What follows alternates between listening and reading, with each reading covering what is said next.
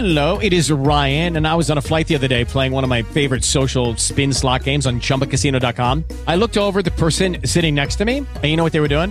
They were also playing Chumba Casino. Coincidence? I think not. Everybody's loving having fun with it. Chumba Casino is home to hundreds of casino style games that you can play for free anytime, anywhere, even at 30,000 feet. So sign up now at chumbacasino.com to claim your free welcome bonus. That's chumbacasino.com and live the Chumba life. No purchase necessary. VGW Group. Void were prohibited by law. See terms and conditions. 18 plus. Judy was boring. Hello. Then Judy discovered ChumbaCasino.com. It's my little escape. Now Judy's the life of the party. Oh, baby, Mama's bringing home the bacon. Whoa, take it easy, Judy. The Chumba life is for everybody. So go to ChumbaCasino.com and play over 100 casino-style games. Join today and play for free for your chance to redeem some serious prizes.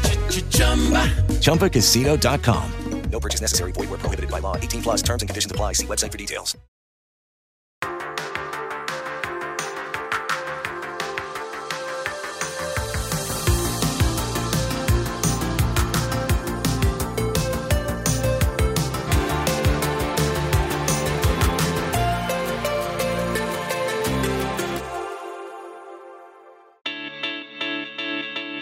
Salve, salve galerinha que gosta de saber o porquê das coisas. Sejam bem-vindos a mais um episódio do É Por Isso. Eu sou o Samuel Leite e se você, meu amiguinho ou amiguinha, já se perguntou e se alguma coisa fosse diferente do que ela realmente é, se você já buscou explicações e por que as coisas funcionam como são, então esse podcast ele é feito exclusivamente para você. E o nosso é por isso de hoje, ele é muito, mas muito especial mesmo, porque hoje a gente vai fazer uma espécie de retrospectiva do ano para lembrar os nossos melhores momentos juntos aqui em 2021. Vamos ouvir?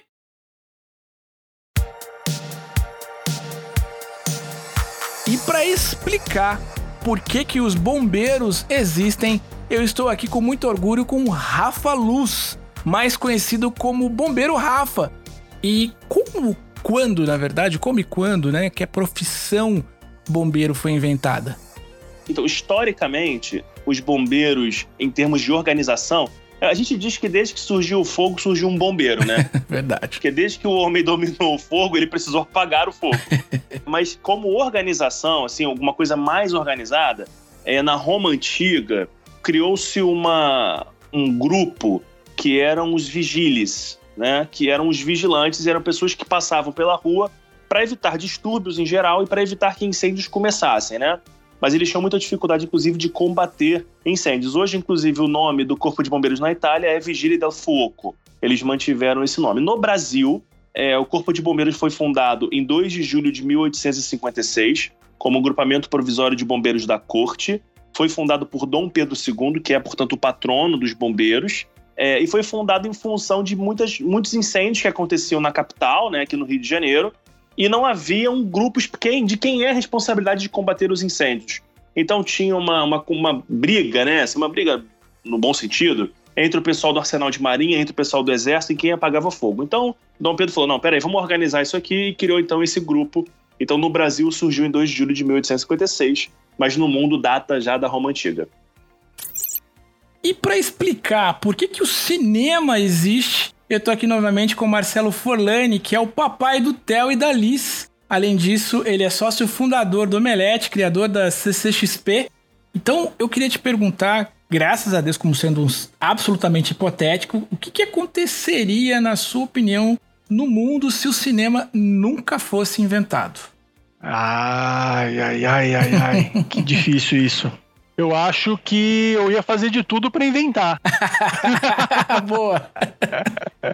Forlani É. ia ser o inventor do, do cinema aqui. Forlani Lumière. Não é? Porque para mim realmente é, é muito legal você conseguir ter algo parecido com, né, o cinema, acho que ele chama ma- tanto atenção porque ele é muito parecido com o que você vê quando você abre os olhos, né?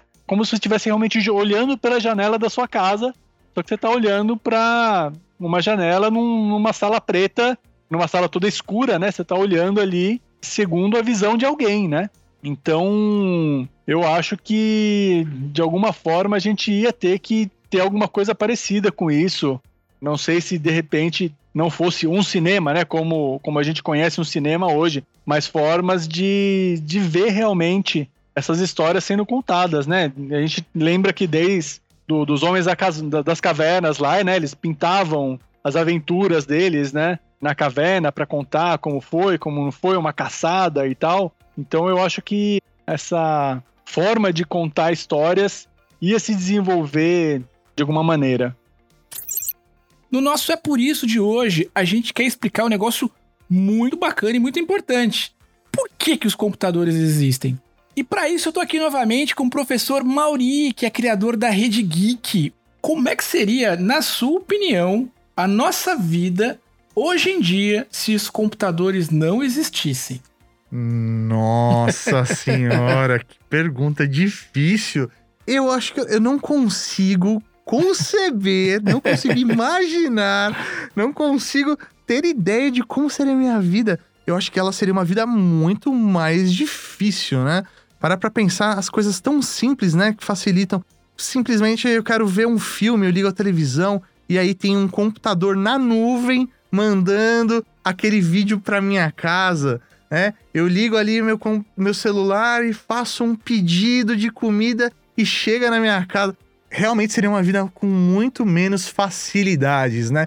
Eu acho que o desenvolvimento, né, que a humanidade teve a partir do computador, ele foi muito grande, né? Agilizou muito esse processo. A gente consegue perceber isso, por exemplo, até mesmo com as viagens espaciais, né?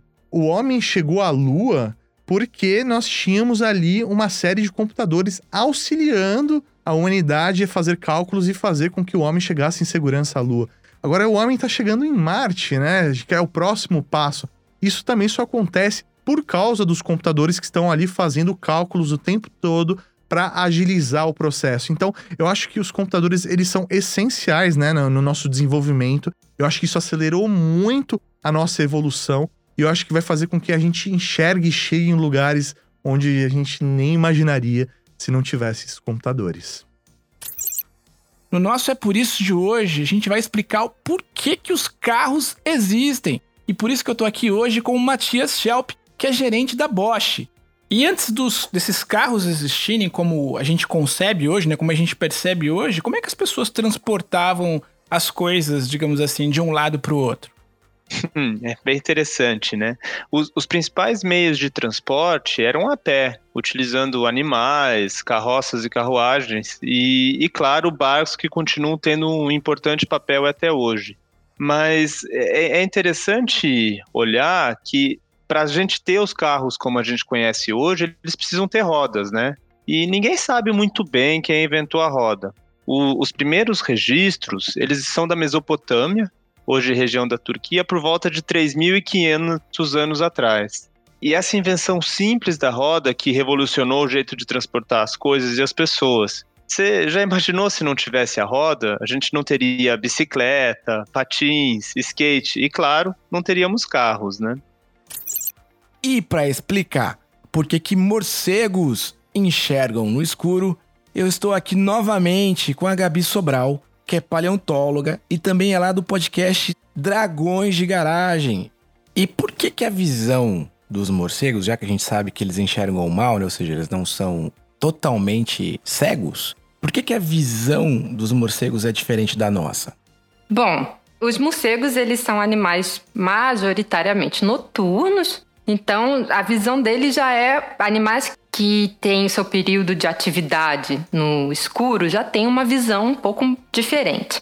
Mas no caso dos morcegos, eles têm um outro mecanismo que ajuda eles a se locomover no espaço, né, quando eles voam, e a também a localizar, né, a encontrar a presa deles, principalmente se as presas forem pequenos animais, que é o que a gente chama de ecolocalização, né? Então eles navegam no ambiente deles através da ecolocalização, através de ecos, de sons. Entendi. Então, dessa forma que dá para explicar o porquê que eles conseguem enxergar no escuro, então, né? É, vários mamíferos, é, vários grupos de animais, eles vivem no escuro.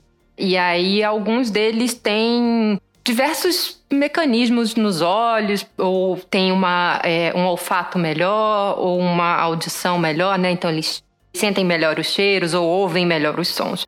E alguns são especializados numa visão noturna, mas no caso dos morcegos, eles têm a ecolocalização, que é através de ecos, né? Eles produzem um som muito, muito alto, muito, de frequência muito alta. E esse som ele bate nos objetos, tipo nas árvores ou nas pedras, e volta para eles. E a partir da diferença da velocidade, eles fazem uns cálculos muito complicados na cabeça deles. Eles deviam ser muito bons matemáticos. E eles conseguem então saber se eles estão se aproximando de uma árvore ou se eles estão se aproximando da presa deles, tipo um sapinho, alguma coisa assim. Então, nem todo animal que vive no escuro e se locomove no escuro vai ter ecolocalização. Isso é uma coisa muito especial dos morcegos. E para explicar por que as Olimpíadas existem, eu estou aqui com a Carolina Araújo, que é gerente de cultura e valores olímpicos do Comitê Olímpico do Brasil. Eu queria que você explicasse aqui para os nossos ouvintes quem afinal inventou as Olimpíadas. Bom, antes de, de explicar quem inventou, eu queria trazer uma informação que nem todo mundo sabe mas dizer que existe uma diferença entre os termos Jogos Olímpicos e Olimpíada. Olimpíada, na verdade, é um espaço de tempo que dura quatro anos. E Jogos Olímpicos, esses sim, são esse evento maravilhoso que a gente vai assistir, que vão começar daqui a pouco em Tóquio, no dia 23 de julho. Bom, essa história começou lá na Grécia Antiga, na cidade de Olímpia. Lá eram realizados os Jogos Olímpicos da Antiguidade. Então é por isso que tem esse nome, Jogos Olímpicos, por causa da cidade de Olímpia. A gente não sabe exatamente quando que eles começaram, mas os primeiros registros são do ano de 776 a.C. Eles aconteciam em homenagem a Zeus, que era deus dos deuses, e era um evento não só esportivo, mas também religioso, que reuniam atletas e diversos intelectuais. Só que no ano 393 depois de Cristo, os jogos foram extintos, foram acabados pelo imperador romano Teodósio I. Aí a gente avança um pouquinho no tempo até o século XIX na França, quando um desportista, historiador e pedagogo chamado Pierre de Frédy, o Barão de Coubertin, queria incluir a educação física no sistema educacional francês. Ele fez uma série de pesquisas para isso e ficou encantado com os ideais olímpicos da Grécia Antiga. E foi dele a iniciativa de reviver os Jogos Olímpicos na era moderna. E falando diretamente do outro lado do mundo, lá do Japão, para explicar por que, que os Jogos Paralímpicos existem, estou aqui com muito orgulho para apresentar a vocês, amiguinhos, com Johansson Nascimento, que é ex-atleta paralímpico de atletismo, ganhador Vejam vocês de 25 medalhas nas principais competições internacionais e atualmente ele é vice-presidente do Comitê Paralímpico Brasileiro. É verdade que existem modalidades esportivas que só são praticadas nos Jogos Paralímpicos? Sim, exatamente. Vocês aí que estão me escutando, coloca no Google Goalball, que é uma modalidade exclusiva nas Paralimpíadas e só para deficientes visuais. É um gol é, bem maior do que um gol convencional, mas muito mais baixinho e é jogado com três pessoas, três deficientes visuais de um lado, três deficientes visuais de outro, uma bola um pouco parecida com a bola de basquete e ela tem um guiso, um tipo de chocalho dentro dessa bola e um time fica jogando para o outro lado, parecido como queimado, para ver qual é o time que vai fazer mais gols no outro. Então, essa é uma modalidade exclusiva do esporte paralímpico. Então, é por isso que temos a retrospectiva dos melhores momentos de 2021.